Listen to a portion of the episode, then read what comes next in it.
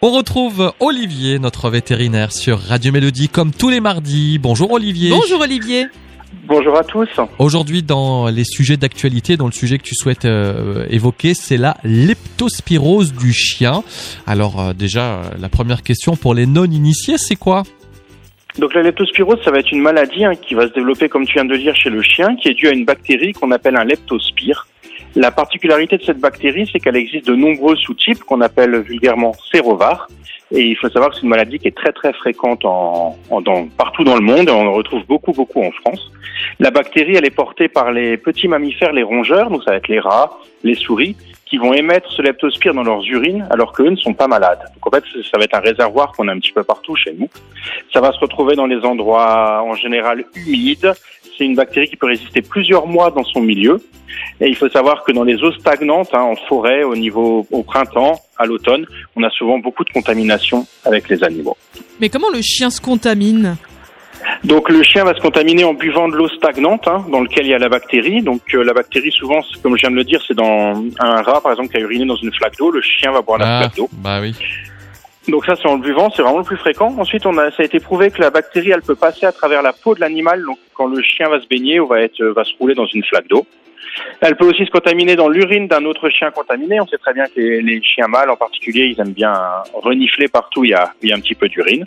Et après, un peu plus rare aussi, ça va être transmission au chiot par sa mère. Donc voilà un petit peu les, Et- comment on se contamine. Et comment on voit, quels sont les symptômes, comment on identifie cette, euh, cette bactérie, si je puis dire? Donc cette bactérie, elle va aller dans le dans le sang, dans lequel elle va s'y multiplier, et ensuite elle va donc être propagée dans tout l'organisme, dans les différents organes.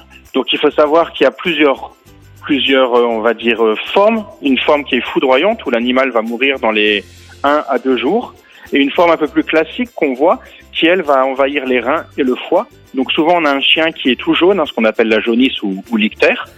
Il peut y avoir aussi du sang dans, au niveau des selles, de la de la diarrhée et un chien donc qui va commencer à être insuffisant rénal, donc qui va se mettre à boire beaucoup, qui va vraiment être faible.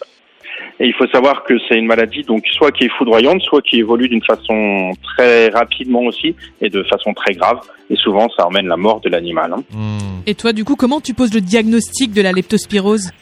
Donc le diagnostic il va se faire par prise de sang. Donc on va pouvoir regarder le fonctionnement des reins, du foie.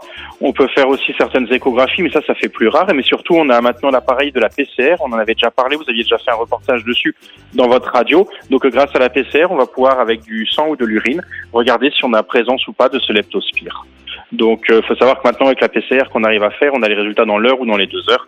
Donc, il faut, on a, la- on a la possibilité d'agir très très rapidement. D'accord. Et, et après, est-ce que, justement, quand tu dis agir, c'est quoi le traitement que tu vas apporter? Donc, Donc ça reste une bactérie, donc il faut mettre un antibiotique très très ciblé au niveau de la leptospire et puis bien sûr soutenir les organes qui sont en souffrance. Donc comme je disais, le rein, le foie. Donc souvent c'est un animal qu'on va garder hospitalisé et pour éviter que les organes se dégradent et qu'on arrive à tuer le, le germe.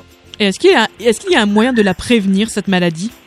Tout à fait. Dans les vaccins, on va dire classiques du chien, on vaccine contre la leptospirose. Donc la grande difficulté de cette maladie, c'est comme je disais en introduction, c'est qu'il y a beaucoup de sérovars de sous-types. Donc maintenant, on a des vaccins qui couvrent quasiment tous les sérovars. Donc c'est ce qu'on appelle vulgairement le L-multi, vous pouvez voir sur le carnet de santé de vos chiens.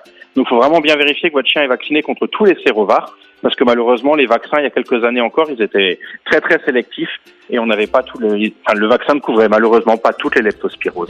Donc la vaccination chez le chiot, comme à chaque fois. Premier rappel, enfin première vaccination la primo à l'âge de 8 semaines et un rappel 3, 3 à 5 semaines après. Mhm. Alors évidemment là on a été peut-être un peu technique. Si vous souhaitez en savoir plus, vous pouvez d'une part déjà réécouter là ce qui s'est dit pendant cette émission sur notre site radiomélodie.com ou sinon tout simplement prendre contact avec votre vétérinaire. Olivier, je te. Souhaite encore un bon mardi puis ah bah, à la semaine prochaine. À la semaine prochaine, bonne À semaine bientôt, à tous. Olivier.